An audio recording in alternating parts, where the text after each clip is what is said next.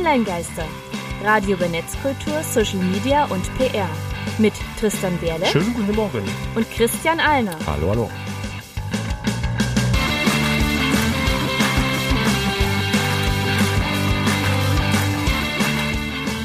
Heute geht es um Musik im Netz. Und das sind unsere Themen. Wie digital ist die Musik heute? Ist digital gefährlich für Musik? Und was denkt Oliver Ries darüber? Den haben wir heute zu Gast. So früh morgens, weil wir alle Termine haben, wichtige, stehen wir um vor zwölf noch im Studio. Und damit auch Hallo und willkommen zur 18. Folge der Online-Geister. Äh, Wie gesagt, Oliver Gies äh, von der Band, A Cappella Band Maybe Bob heute zu Gast. Schönen guten Tag. Guten Tag. Online-Geister, Hausmeistereien.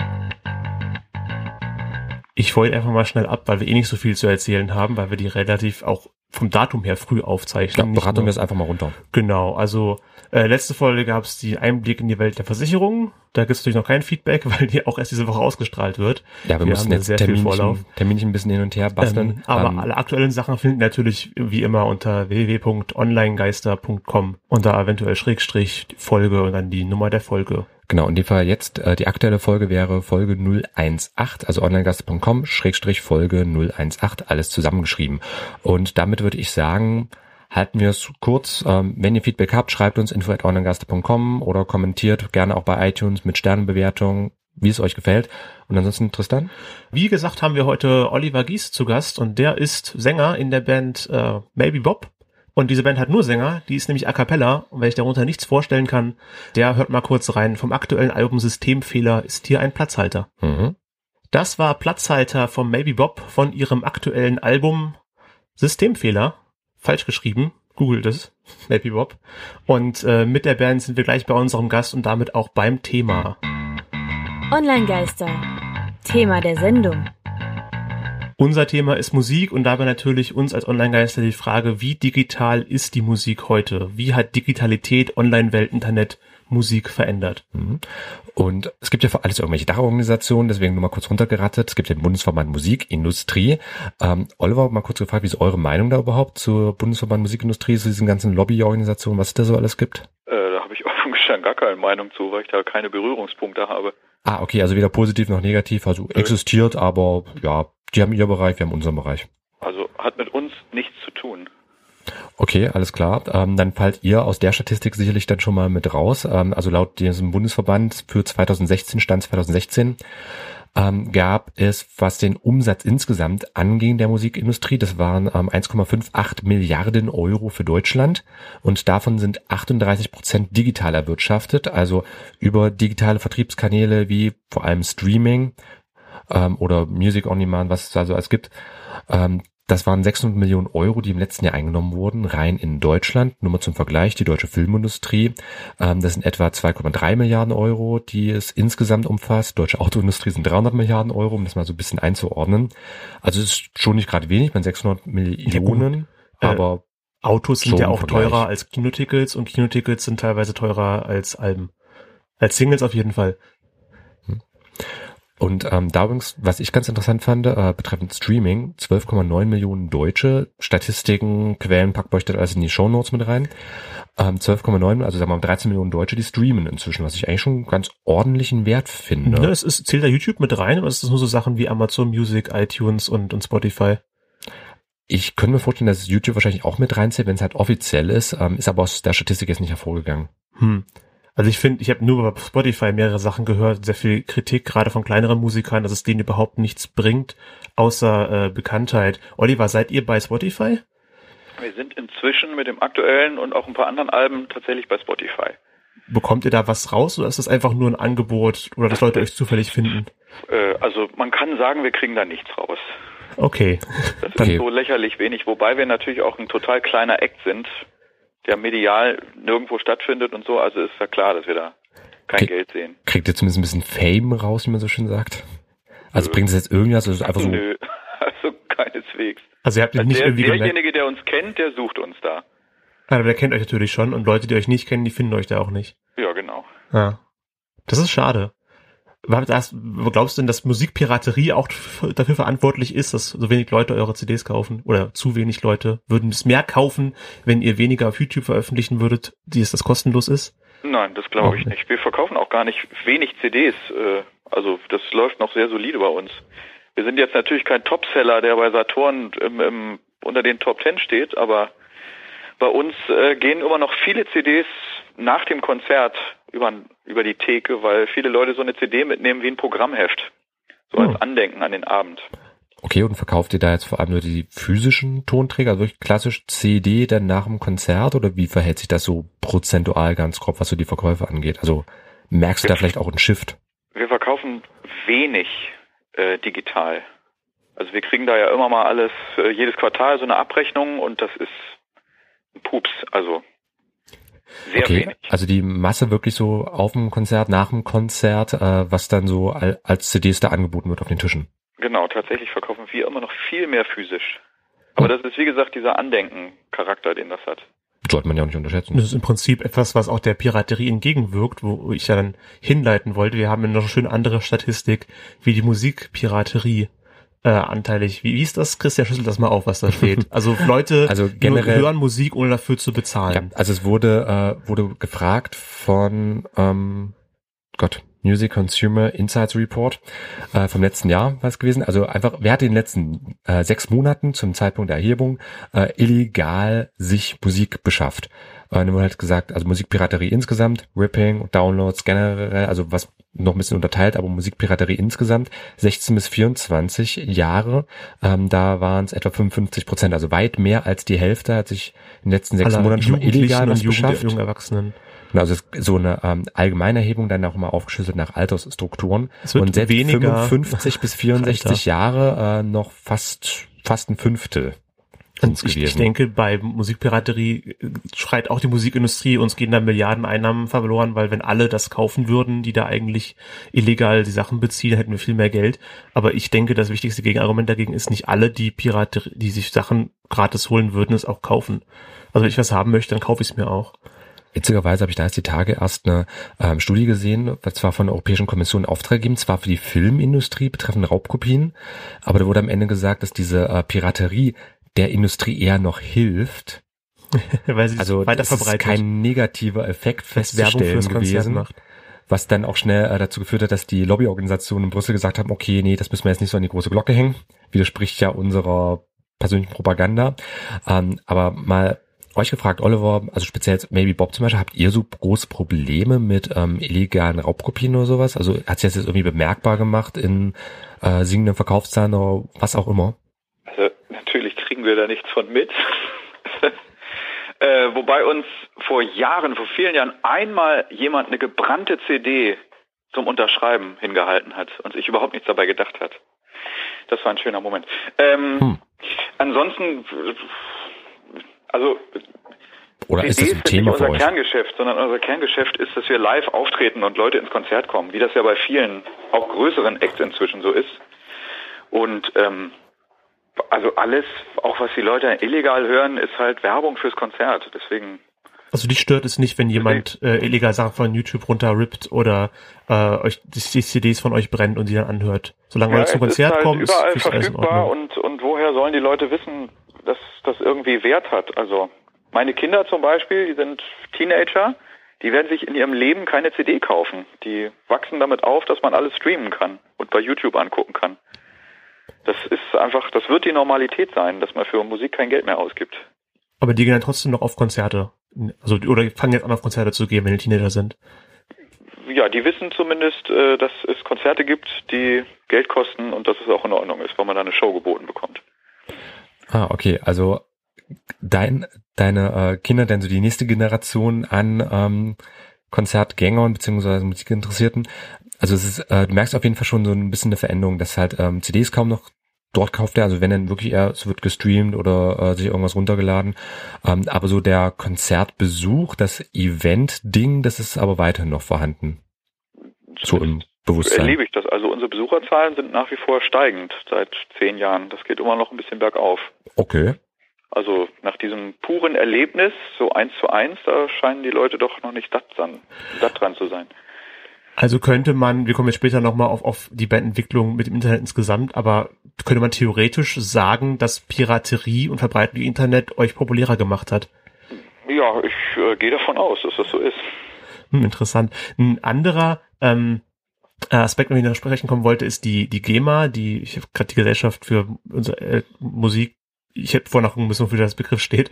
Ähm, das ist dieser ganz lange Name, die sich ja als, äh, als Institution behauptet, die ja jahrelang, äh, seit es YouTube gibt, glaube ich, extrem dagegen vorgegangen ist, äh, zu verhindern, mhm. dass YouTube Musik zeigt. Gesellschaft Übrigens, für musikalische Aufführungs- und mechanische Vervielfältigungsrechte. Ich komme hier auf GEMA. Egal. Gesellschaft, ja. Ähm, Kommentare, onlinegaster.com, warum können die sich mit GEMA abkürzen? So. Ähm, Präsident würde sagen. Dass die teilweise ähm, auch YouTube-Videos geblockt haben, in denen gar keine GEMA-Musik drin war, einfach nur weil da Musik drin war, die von der GEMA sein könnte. Ich habe jetzt, ich mache selber Musik, ich habe einen Basslehrer, ich bin in einer Band noch ohne Auftritt, aber wir gucken gerade und ähm, ich habe verschiedene Meinungen gehört zur GEMA. Mein, mein Basslehrer findet das total blöd, was die machen. Der kommt ohne GEMA aus und kann gut von der Musik leben. Und mein Gitarrist in der Band meinte, GEMA ist vernünftig für Leute, die darüber keine Gedanken machen wollen, dass halt immer so ein bisschen Tantiemen reinkommen. Der hat eigentlich nichts gegen die GEMA. Äh, Oliver, wie ist deine Meinung zur GEMA? Seid ihr GEMA-Mitglied? Stört die euch? Hilft die euch? Ich bin GEMA-Mitglied, weil ich äh, die meiste Musik schreibe für uns und ich profitiere natürlich davon. Deswegen finde ich die GEMA ganz in Ordnung. Ja, siehst du, noch ah. einer der meinen ähm, Standpunkte in unserer Folge, ich glaube Nummer 5 oder Nummer 6 war es gewesen, da hatten wir auch über GEMA und YouTube gesprochen, dass sie sich jetzt geeinigt haben. Da habe ich auch gemeint, GEMA ist eigentlich was prinzipiell Gutes erstmal. Ja gut, aber wenn GEMA Videos auf YouTube blockt, dann würde ja auch eure Videos blocken und dann könnt die keiner in Deutschland mehr sehen. Ja, das stimmt, aber die haben sich jetzt ja auch geeinigt. YouTube gibt ja da irgendwie so ein paar Brotkrumen jetzt an die GEMA ab. Ja, 0, irgendwas Cent war das gewesen. Wir hatten auch mal in der letzten Folge, ich schaue jetzt auch gerade parallel mal, wo wir das besprochen hatten. Äh, das war nicht viel gewesen, aber immerhin geben sie was. Okay, Und also mir ist das total selten begegnet, dass ein Video geblockt war. Also von uns sowieso nicht, das interessiert niemanden, das sind ja Peanuts. Aber auch von Großen hatte ich das wirklich sehr hm. selten.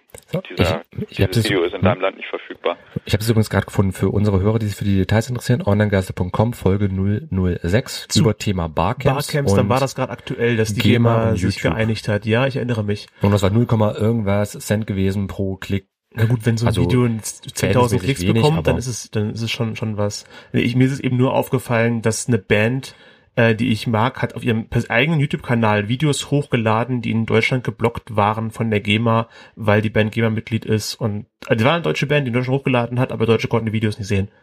Und also, das hat mich dann sehr irritiert. Habe ich noch nie gesehen, das ist mir noch nie passiert. Gibt es inzwischen auch nicht mehr und ich habe dann auch, also die Umwege, die es dann dazu gab, sind inzwischen auch äh, nicht mehr nötig, wegen äh, der Einigung.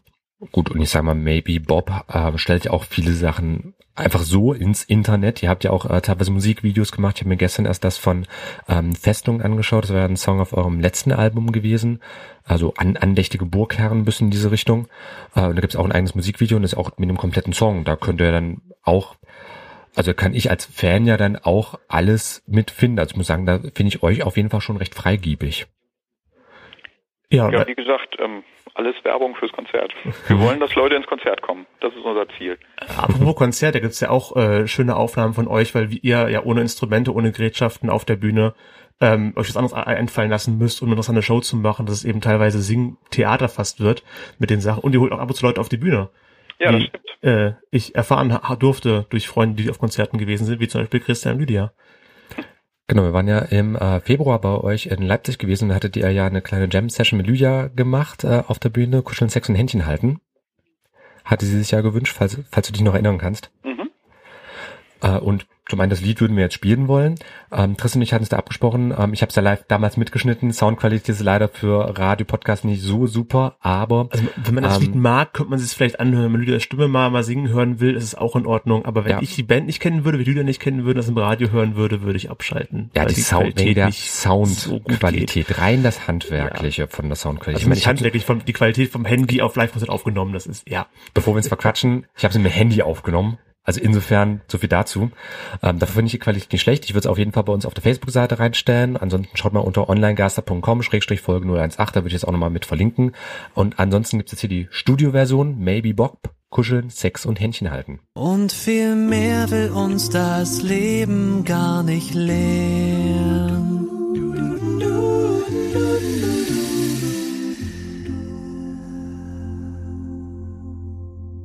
Kuscheln, Sex und Händchen halten vom Album extrem nah dran. Vom Maybe Bob war das gerade und wir haben bei unserem Thema immer noch Oliver Gies äh, zu Gast.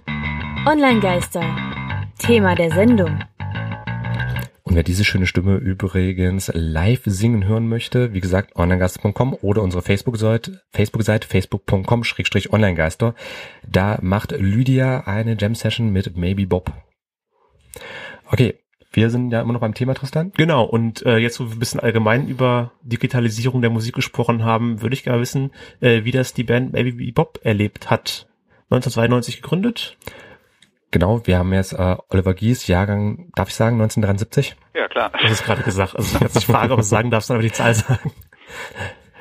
Aber ähm, ja, geboren 1973, äh, 1973, 1992, Gründungsmitglied von damals ja noch nicht Maybe Bob heißend. Ja, richtig. Äh, und ich habe mich mal ein bisschen gelesen, ihr habt äh, euch anfangs gegründet, ähm, also auch als du, äh, na, Quartett, Quartett. genau, als Quartett, äh, um in Hannover Straßenmusik zu machen. Stimmt das soweit? Ja, das stimmt. Das war die Premiere, Dezember 1992 in der Fußgängerzone. War es nicht sehr kalt so im Dezember? Och, das hat man in Kauf genommen, ne? Wir Okay. waren Studenten und haben uns gefreut, dass die Leute da was in den Hut geschmissen haben. Das ist schön, da waren wir gleich auf, auf sie aufmerksam. Genau, mit den damaligen äh, Bandmitgliedern war ja Bernd Klausen dabei, Nils Ole Peters und Markus, Jausch, Jausch. Ja. wenn ich das alles richtig äh, lese. Und die sind ja alle soweit nicht dabei geblieben. Du bist jetzt der Einzige, der seit 1992, also seit Dezember 1992 in der Band ist. Und ich meine, damals war ja mit Thema Internet, Streamingdienst etc. ja noch nicht gerade viel, speziell in Deutschland. Ähm, wie hat sich das bei euch jetzt so eigentlich so entwickelt? Also sag mal, wie waren an sich die ersten Jahre, vor allem vielleicht auch im Vergleich zur heutigen Entwicklung? Äh, erzähl doch mal. Die Entwicklung der Band parallel zum Entwicklung des Mhm. Internets. Also irgendwann Mitte der 90er hatten wir eine Homepage und das war damals, das war damals absolut unglaublich. Also das ganz neue Ding, dass man so eine Homepage hatte. Und ähm, die Band war aber damals noch nicht professionell und hatte auch keine professionellen Ambitionen. Und seit 2002 gibt es jetzt die bestehende Besetzung. Wir sind im 16. Jahr. Und das war ein kompletter Reload. Also da haben wir, also seitdem singen wir ganz anderes Repertoire, haben uns auch überlegt umzubenennen. Und seitdem haben wir auch erst eine professionelle Homepage und äh, nutzen jetzt auch Facebook, Twitter, Instagram. Ihr seid auch komplett aktiv und das, das macht auch ihr auch selbst oder habt ihr da irgendjemanden für Social Media eingestellt? Nee, das machen wir alles selber. Also Okay, wir also- haben einen, der unsere Homepage programmiert, aber betreuen, beantworten, gucken, das machen wir alles selber. Okay, und seit 2002 habt ihr jetzt eine Website, äh, richtig? Ja, wir hatten schon vorher eine Web- Website, aber wie gesagt, seit 2002 hat das äh, professionellen Anspruch. Ah, okay. Also vorher gab's schon. haben wir versucht, das so Mhm. zu pushen, dass das irgendwann unser Job werden konnte. Und das hat dann ja auch geklappt. Ach, also auch so ein Klassiker wieder so reingerutscht quasi in diese professionelle Schiene mit der Band. Also erstmal wirklich nur so als studentische A Cappella-Gruppe quasi sich gegründet. Und dann hat sich das so langsam entwickelt. Na, seit 2002 haben wir es halt drauf angelegt. Ah, okay, da war auch der Antrieb dann da. Das, Da war der Antrieb da. Also das war eine Mhm. komplett neue Besetzung, die gesagt hat, wir gehen jetzt den professionellen Weg. Wenn es klappt, dann ist auch jeder bereit, links und rechts alles abzuwerfen. Weil das ja oft in einer Band das Problem ist, einer will ganz viel und der andere will aber doch lieber seinen Lehrerjob machen und dann kommt man nicht so zu Potte. Und 2002, die Besetzung hat halt gemeinsam gesagt, wir probieren das und wenn es klappt, dann wird das auch unser Job. okay, cool. Und, Da haben alle in ähm, dieselbe Richtung mhm. geguckt. und 2002 war ja auch schon ein bisschen was mit Internet. Also Website gab es ja schon. Äh, Facebook war ja noch äh, ein feuchter Traum von Mark Zuckerberg vielleicht gewesen zu der Zeit. Genau. Ähm, aber da seid ihr jetzt ja auch entsprechend aktiv. Ich habe auch gesehen, ähm, ihr habt einen eigenen Podcast bei YouTube etc. pp. Ähm, aber generell so, ähm, wie hat sich eigentlich die Band verändert oder das Leben der Band verändert, als es im Internet halt immer größer und dann auch wichtiger wurde? Also gab es da bei euch so ich sag mal, bestimmte Meilensteine vielleicht, an die du dich noch erinnern kannst? Und sei es so im Nachhinein, was sich als Meilensteine ich herausgestellt hat. Also äh, ich habe irgendwann gedacht, Facebook reicht. Das hat mein Bandkollege gemacht und der kam dann irgendwann auch an und meinte, nee, wir müssen jetzt auch Instagram und Twitter machen. Olli, du machst Twitter. Mit Twitter habe ich überhaupt keine Berührungspunkte vorher und jetzt bin ich halt unser Twitter-Beauftragter seit ein paar Jahren. Okay, auch gut Kommst du gut damit zurecht? Habt ihr ordentlich viele Follower, gute Interaktion mit den, mit den Leuten da? Ja, da findet schon, also ich weiß nicht, was viele Follower sind, aber da findet schon ordentlich was statt. Mhm. Und viele Fans wissen das auch zu schätzen und freuen sich, dass sie da wissen, dass sie direkt mit uns in Kontakt stehen. Ah, okay, also das ist jetzt schon so ein, so ein, so Takeaway äh, von Social Media dann, dass eure Fans sich so direkt angesprochen fühlen können. Nicht nur auf Ja, den genau. Konzerten, sondern so generell. Genau. Mhm. Hast du auch habt ihr auch gemerkt, als ihr dann auf YouTube aktiv wurde, als ihr das Social Media aktiver geworden seid, dass dann auf den Konzerten auch mehr wurde oder habt, war das eher so, okay, ihr seid allgemein einfach gewachsen? Das war jetzt nicht, weil ihr Social Media macht, sondern auch, weil ihr Social Media macht. Ähm, also ich glaube, wir sind tatsächlich insgesamt recht umtriebig, aber immer mal wieder kommen auch Leute nach einem Konzert zu uns an CD-Stand und sagen, sie sind da, weil sie uns bei YouTube gesehen haben. Okay, ähm, du hast jetzt gerade gesagt, ihr seid umtriebig. Magst du das ein bisschen näher ausführen? Äh, wir nehmen einfach das ganze Online-Marketing, glaube ich, ziemlich ernst und geben uns da sehr viel Mühe, da ständig irgendwas zu machen. Wir veröffentlichen zum Beispiel bei YouTube jeden Mittwoch ein Video. Das ist mal ein Musikvideo, mal ein Live-Mitschnitt, eine Improvisation, die wir gemacht haben, oder ein Tourblog oder ganz alter Song von uns irgendwo ausgegraben. Also Das unser ist Maybe Mittwoch, so nennen wir das. Jeden Mittwoch Maybe Mittwoch. kommt da was und das abonnieren die Leute eben auch. Und wenn wir das Mhm. vergessen Mittwochabend noch nichts da ist, dann schreiben die auch, ey, wo bleibt das denn und so. Das finde ich für eine für eine Band äh, sehr ambitioniert und das machen also ich viele fast jede Band, die ich kenne, hat einen YouTube-Kanal, aber die wenigsten laden regelmäßig was hoch. Eher wenn ein neues Album kommt, kommt ein Trailer, kommt ein Teaser, kommt eine Ankündigung, wann man es vorbestellen kann und dann kommen Musikvideos zu den Singles und dann ist also für ein Jahr oder so Ruhe. Vielleicht mal ein Live-Mitschnitt oder Werbung für die DVD, aber die meisten machen da nicht so viel, dass eine Band wirklich jeden jede Woche regelmäßig was hochlädt und wenn es halt nur was Kleines ist, ähm, habe ich so noch nicht gesehen. Ja, das machen wir jetzt seit anderthalb Jahren.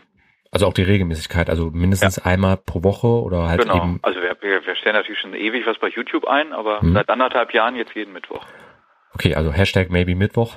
Genau. Wie viele Abonnenten habt ihr da gerade? Ungefähr? Oh Gott, 10.000, Fragen. 50.000, 100.000? Eine Million?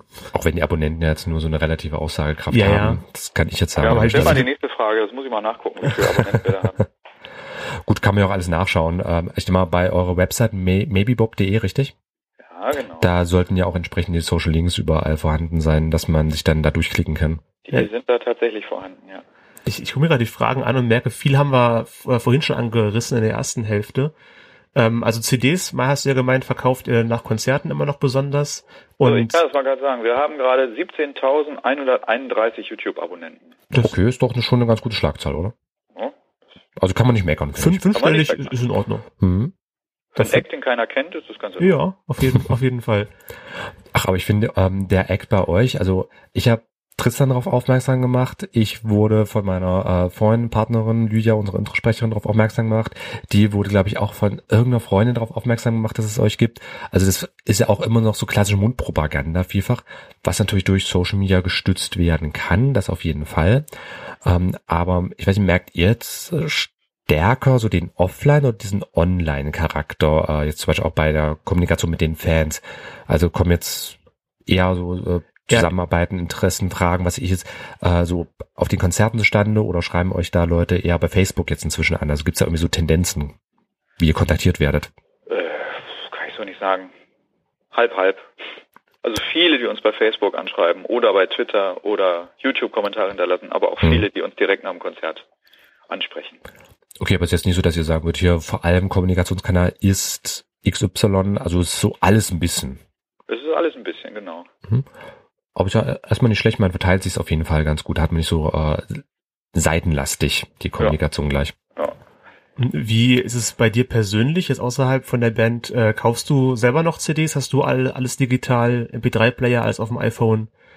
Wie Äh, konsumierst du Musik Ich habe zurzeit? so seit äh, fünf, sechs Jahren keine CDs mehr oder noch länger, Ui. sondern äh, habe alles nur noch digital. Bin allerdings ein Dinosaurier diesbezüglich, dass ich nicht streame. Das habe ich mal ausprobiert, aber das war irgendwie nichts für mich, sondern äh, mir tatsächlich immer noch Alben kaufe. Also ich kaufe mir auch keine Titel, sondern wie früher, ich kaufe mir immer noch ganze Alben. Ja, das Äh, gefällt machen ja die wenigsten. Ich, ich mache das noch. Ich bin relativ spät eingestiegen in, in aktiv Musik hören und äh, Lieblingsbands haben, aber dann auch richtig intensiv. Und äh, jede Musik, die ich mir gekauft habe, habe ich noch als CD im Regal stehen. Die habe ich dann auch digitalisiert, dass ich sie auch auf dem Rechner habe, dass ich die jederzeit hören kann, rumschieben kann als, als Dateien. Aber ich habe auch alles noch im CD-Regal. Das Und ab und zu streame ich, um neue Sachen zu entdecken. Also geh mal auf Spotify, was ist dein Mix der Woche, was sind da für Bands drin? Und wenn ich da eine finde, die mir gefällt, dann kaufe ich auch die CD. Ist relativ selten vorgekommen das, auf das Spotify? Streamen hat mich nicht angemacht. Aber wie gesagt, Ja. für meine Kinder äh, ist das Normalität, die kennen gar nichts anderes. Wird am Ende vielleicht auch so ein bisschen eine Generationssache sein von die einen wachsen damit auf, die kennen, ja, wie gesagt, das kennen sie nicht anders. Äh, und für andere ist es halt immer noch so dieser Klassiker. Ich, meine, ich, ich bin auch so ähm, noch ein Fan von einer CD. Ich schenke das auch gerne, weil es einfach so, so ein physisches Ding, was man irgendwie noch verpacken kann. Es ist immer noch besser, als zu sagen, hier hast du einen Gutscheincode für iTunes oder sowas. Ist immer noch, finde ich, einen, hat einen anderen Stellenwert ein bisschen. Ich nehme lieber den Gutscheincode. ich will nicht so viel rumstehen haben bei mir. Ja, klar, das, das kann ich auf jeden Fall auch verstehen. Spätestens seit ich umgezogen bin, ist das so eine äh, Sache auch so in Büchern, CDs und sonst wie. Das nimmt ja alles Raum weg. Immer das mehr, mein. CD-Regal wird langsam ziemlich voll. Ich Hm. gucke, ob ich mal was aussortiere, aber da kann, ich kann mich ja von nichts trennen. Aber du, Oliver, noch ähm, eine Frage jetzt in eine Sache. Wir laufen ja einmal als Organisaten am Radio, aber auch als Podcast und ihr seid ja auch aktive Podcaster. Also in dem Fall jetzt mit so einem ähm, Videopodcast oder Vlog bei YouTube.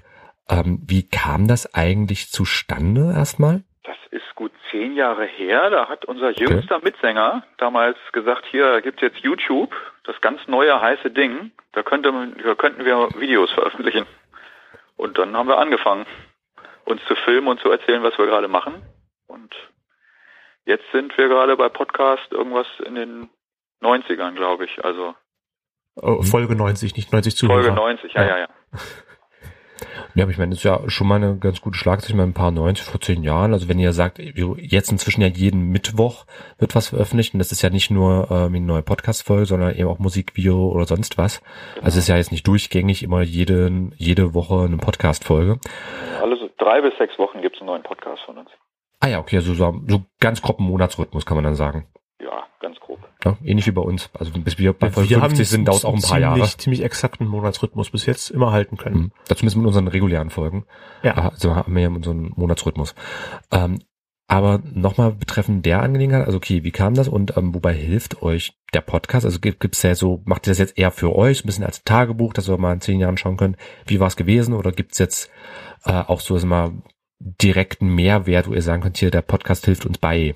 Also für uns machen wir das nicht, denn wir sind ja dabei. Also wir bräuchten den nicht. Wir wissen ja, was wir erleben. Aber äh, unsere Fans, die mögen das halt, uns außerhalb vom Konzert irgendwie zu sehen, uns privat zu erleben. Und das tun sie im Podcast. Okay, also einfach so ein bisschen dieser Blick hinter die Kulissen, könnte man Genau. sagen.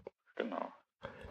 Wie ist es, wenn ihr auf die Zukunft guckt, so als Prognose, wie wird sich das Internet noch weiter verändern, meinst du? Oder wie wirst du das Internet oder ihr als Band das Internet noch weiter nutzen? Was glaubst du, was passieren wird in den nächsten Wir sagen haben wir, uns bis vor Jahren? drei Jahren gegen Streaming gesträubt, weil wir da halt nichts rauskriegen. Und haben jetzt aber vor zwei, drei Jahren gesagt, was soll's, es ist einfach Realität. Äh, und haben die CDs da jetzt freigegeben. Und ich vermute, dass wir jetzt über die nächsten Jahre einfach immer weniger CDs verkaufen werden. Und Glaubst du, dass dann auch weniger Geld mit reinkommt oder sind die Konzerte gut Ja, besucht, dass sich dann das wieder lohnt? Weil du hast gemeint zu Beginn, dass die Prognose der Konzerte ja eher ansteigt, dass in den letzten zehn Jahren immer mehr Leute gekommen sind. Ja, Glaubst du, wird sich sind sowieso ausgleichen? unser Kerngeschäft. Also unser ähm, Finanzbuchhalter hier intern, der hat uns mal vorgerechnet, dass wir mit den CDs insgesamt ein Prozent unseres Jahresumsatzes erwirtschaften. Also wenn das weniger wird, Okay. wird es jetzt nicht so schlimm für euch. Nö, das ist nicht so schlimm. Also wir werden weiterhin CDs machen, weil wir natürlich weiterhin neue Stücke schreiben und die Leute wollen die auch zu Hause hören. Aber wie gesagt, Kern ist und bleibt das Live-Geschäft. Okay, und kann es da auch ähm, generell sein, dass es so eine Entwicklung allgemein ist? Also je mehr online, je mehr social das Internet ist, äh, desto mehr haben die Leute auch einfach Interesse daran, euch live zu erleben, euch mit, so euch, mit euch zu interagieren beispielsweise. Ja, wir setzen drauf, dass das so ist. Keine Ahnung, ob das stimmt, aber viele feedbacken uns, dass sie das toll finden, wie wir uns so präsentieren und geben online. Okay, und also was wird das so eingeschätzt, wie ihr euch dann gebt? Äh, Was ist so das allgemeine. Feedback? Also was, was ist denn das äh, Feedback an sich? Also wie werdet ihr online eingeschätzt? So als irgendwie nahbar, geerdet oder wie ist da so der allgemeine Ton? Mm, Ja, das kriegen wir tatsächlich ab und zu zu hören, dass wir sehr nahbar und geerdet sind und dass wir recht Hm. schnell antworten. Okay, da kann ich auf jeden Fall als Social Media Berater sagen, dann alles richtig gemacht, definitiv.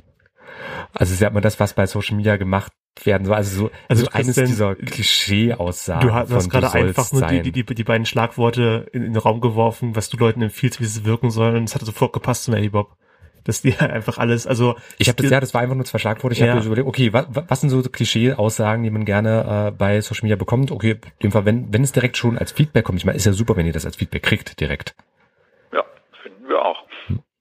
Okay, ja, dann ähm, danke erstmal dafür. Mehr Fragen fallen mir gerade nicht ein. Vielleicht nach dem nächsten, nächsten Musikstück. Und äh, du wirst ja als Musiker nicht nur die Musik deiner eigenen Band hören. Ähm, da wird man, glaube ich, irgendwann kirre. Ähm, aber du hast was mitgebracht ähm, von der Band OK Kid. Gute, Genau. gute Menschen oder gute Menschen? Gute Menschen. Gute. Menschen. Mhm. Okay, dann hören wir da mal kurz rein und danach geht's weiter. Gute Menschen von OK Kid, gewünscht von unserem Studiogast Oliver Gies. Und Oliver, ich hätte noch mal eine Frage an euch. Ähm, speziell jetzt an dich. Du bist ja Gründungsmitglied von damals noch nicht Maybe Bob, jetzt inzwischen Maybe Bob heißen seit ähm, 2000, wann- seit wann eigentlich heißt die Maybe Bob überhaupt? Äh, ungefähr seit 95, 96. Okay, genau. also 20 plus Jahre ist ja doch schon recht lange Zeit. Ähm, und du bist ja seit Anfang an dabei und wie hat sich eigentlich für euch auch die Musik verändert, seitdem das Internet so aufkam? Also habt ihr auch gemerkt, irgendwie Musikgeschmack, Stilrichtungen ähm, verändern sich? Ähm, also ich glaube, mein Musikgeschmack oder meine Musikwahrnehmung hat sich nicht geändert durch das Internet. Macht ihr andere Musik, seit es das Internet gibt? Also ja, von Texten oder auch musikalisch? Wie war die Frage? Machen wir andere Musik? Ja, also wo du eine Band bist, seit es das Internet gibt, seit ihr da aktiver seid, habt, merkst du, dass sich die Musik, die ihr macht, verändert hat in bestimmte Richtungen? Vielleicht in Texte, die sich auf Internet beziehen? Ja, ja, natürlich. Also Internet, Social Media, das ist so allgegenwärtig. Natürlich findet das auch ab und zu mal in einem Song statt. Und so, Wir hatten einen Song zum Beispiel, Mein Handy weiß es. Da geht es darum, dass man ja nichts mehr wissen muss, weil man alles ruckzuck im Handy nachgucken kann. Oder jetzt aktuell auf dem Album ist Ode an die Heimat. Da ist, äh, das ist ein Song, darüber habe ich mal am T-Shirt gesehen. Heimat ist da, wo sich das WLAN automatisch verbindet. Ja. Und so mhm. findet es immer mal wieder statt. Okay, also so diese äh, Alltagselemente, einfach also eben wie sich das Internet jetzt in den Alltag eben einschleicht mit dir, ach ja, guck doch mal kurz bei YouTube oder mach mal die Wikipedia auf, äh, wenn man irgendwas nachschlagen möchte. Ähm, und so ist mal stilistisch an sich, hat sich dann bei euch noch irgendwie was verändert? Also habt ihr irgendwie gemerkt, dass jetzt durch das Internet vielleicht irgendwie die Songs schneller geworden sind, dass ihr äh, knalliger sein müsst, damit ihr Nein. die Aufmerksamkeit bekommt? Nein. Oder Nein, nein. Das gar nicht. Nein, nein, nein. Ihr seid euch selbst treu geblieben. Naja, wir verändern uns ständig natürlich. Wir wollen da niemanden langweilen, aber das machen wir unabhängig vom Internet. Aber es gibt jetzt auch keine, keine Fans, die irgendwie sagen, früher wart ihr besser, das Neue gefällt mir nicht, was ihr macht. Nö, eigentlich nicht. Das ist, das ist also auch relativ einzigartig für eine Band. Die meisten Fans schreien dann irgendwie nach einem neuen Album, "Ah, das geht überhaupt nicht mehr. Der Stil gefällt mir nicht, ihr wart früher viel besser. Ausverkauf, Kommerz. hat vielleicht auch mit dem Also Genre zu tun? Also Wahrscheinlich. wir haben jetzt alte CDs und natürlich gibt's auch mal einen, der sagt, das ist meine Lieblings-CD, aber dann gibt's einen anderer, der sagt, nee, die Aber- andere ist meine Lieblings-CD. Aber der sagt also, nicht, dass die neuen CDs alle scheiße sind. nee. Der sagt, es sind auch gut, aber nicht mehr schönen- so gut. Sehr schönen äh, Spruch jetzt nach der letzten CD von einem Typen, der sagte, wenn eine neue CD von einem Künstler, den er gut findet, rauskommt, dann hat er immer Schiss, dass sie nicht mehr so gut ist wie die davor, Das weil Gefühl irgendwann der. Zenit einfach überschritten ist. Und er war total positiv überrascht, dass das nicht so war, sondern dass wir schon wieder nachgelegt haben. Das hat mich sehr gefreut. Tja, ich, äh, das letzte Knockato-Album hat mich sehr enttäuscht. Da ich das Gefühl gehabt, früher waren die echt besser. Die sind mal konstant besser Mhm. geworden und dann kam das neue Album und ich dachte mir so, hm, irgendwie ist ist nicht mehr das Wahre. Also das ist ja auch, ich meine, das, das ist wahrscheinlich nicht schlecht, aber es erzählt vielleicht einfach nichts Neues mehr. Und Ja, deswegen ist ja, man ja enttäuscht. vielleicht sowas. Und auf dem Album selbst gab es eine Anspielung darauf, dass die ja nicht so gut gewesen sind. Deswegen haben- der Komponist meinte so im Text, ja, ich kann nicht immer auf Höchstform sein. Manchmal ist das Album aber aber nicht so gut wie die anderen. Vielleicht wird's ja noch besser. Gut, aber das ist auch so ein klassisches äh, Social Media Ding am Ende Innovativität versus Redundanz. Du musst immer mal was Neues bieten, natürlich auch so altbekanntes wiederkehren lassen. Ich meine, bei einer musikalischen Richtung zum Beispiel so bestimmte äh, Tonarten, bestimmte Stile, einfach wo man einfach weiß, oh, die Band steht dafür, aber man muss natürlich auch immer mal was Neues machen, ein bisschen experimentieren. Also muss ich auch selbst sagen, ich habe ja bei euch auch einiges hoch und runter gehört äh, bei Maybe Bob. Also äh, ihr habt ja auch immer mal so experimentelle Songs dabei. Jetzt auch im aktuellen Album dieses, äh, ich glaube, mittelhochdeutsche äh, Volkslied, was ihr da vertont hattet. Plattdeutsch. Ach, Platt und oder- Liebsten bist, ist das. Ach, okay, gut, dann hat Äh, man, was, dann was, was, hast, was hast du studiert, Christian? Dass du nicht Plattdeutsch und Mitteldeutsch unterscheiden kannst? Ja, ich habe schon überlegt, okay, das wird wahrscheinlich irgend äh, sowas Mittelhochdeutsch-Niederdeutsches sein, aber okay, da hat mich meine Altgermanistik-Studium dann anscheinend doch verlassen, was ich mal so zwei Semester hatte als Modul. Ähm, nee, aber ich fand es äh, sehr interessant, ich das gehört habe, so, okay, habe ich das, hätte ich jetzt überhaupt nicht mit gerechnet. Äh, fand ich auch sehr spannend, interessant. Ähm, wie, also reagiert da eure Community auch irgendwie sehr unterschiedlich drauf, wenn ihr so mal ähm, so ein experimentelles Stück drin habt oder wie ist da eigentlich das Feedback? Ähm, wir versuchen immer wieder irgendwas Neues uns auszudenken und ähm, dann ist zwangsläufig vielleicht auch mal das ein oder andere Stück ein bisschen experimenteller, aber die Leute, die ins Konzert kommen, die freuen sich, dass sie immer wieder von Stück zu Stück überrascht werden. Das ist ähm, von Feedback, das ich so bekomme, ein Markenzeichen von uns, dass man bei uns nie weiß, was als nächstes kommt. Und deswegen wissen die das eher zu schätzen, als dass sie da komisch gucken. Also dass ihr eben noch so ein bisschen das Chaos lebt. Ja, genau. Wir versuchen uns ein bisschen Anarchie zu bewahren. Das ist ein schönes Schlusswort fürs Interview. Äh, vielen mhm. Dank für die Fragen und das ähm, Stichwort ist jetzt schon ein paar Mal gefallen. Wir sind am Ende. Online-Geister. Feedback. Und am Ende haben wir das Feedback und der, der Fluch der frühen Aufnahme. Wir haben natürlich noch kein Feedback zur letzten Folge bekommen, weil sie, wie gesagt, erst diese Woche veröffentlicht wird zum Zeitpunkt der Aufnahme. Ihr könnt euch natürlich weiterhin Feedback ergeben www.onlinegeister.com-folge 018. Ihr könnt es natürlich auch bei iTunes bewerten. Ein Stern ist vollkommen okay, fünf Sterne sind besser. Bei Facebook schreiben, Twitter etc. pp. finden sich alles unter onlinegeister.com. Ähm, ich möchte mich oder wir möchten uns ähm, jetzt sehr herzlich auch bei Oliver Gies von Maybe Bob bedanken. Ähm, Oliver, wo findet man euch denn eigentlich online? Wir haben eine Homepage www.maybebob.de. Bei Facebook sind wir natürlich auch, bei Twitter sind wir, bei Instagram sind wir. Alles unter dem Namen Maybe Das muss nicht irgendwie noch ein Official, irgendein Reel davor sitzen. Der normale Name findet man euch. Wunderbar. Überall, wo man Bob eingibt, dann findet man uns. Okay, dann ähm, an unsere Hörer Feedback an Maybe Bob, dann unter maybebob.de oder den entsprechenden sozialen Kanälen. Hast du ähm, da bevorzugt? Habt ihr da irgendeinen äh, bevorzugten Kanal, wo ihr äh, am häufigsten kommuniziert? Äh, also wie gesagt, egal, wo man uns schreibt, das kommt immer an. Okay, okay also was die Fans be bevorzugen, ja, unsere Fans oder eure Fans, das können die nutzen und dann sind sie da. Äh, ja, vielen Dank, dass ihr da seid. Vielen Dank, dass ihr zugehört habt, ihr da draußen. Und ansonsten, das war's dann für heute. Tristan hat mich gefreut. Mich jetzt auch gefreut. Beim nächsten Mal geht's um Datenschutztipps.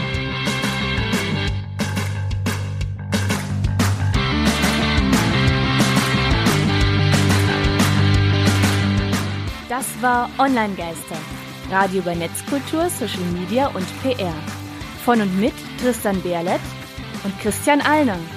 Alle Links zur Sendung, Kontaktmöglichkeiten und das Archiv zum Nachhören gibt es unter www.onlinegeister.com.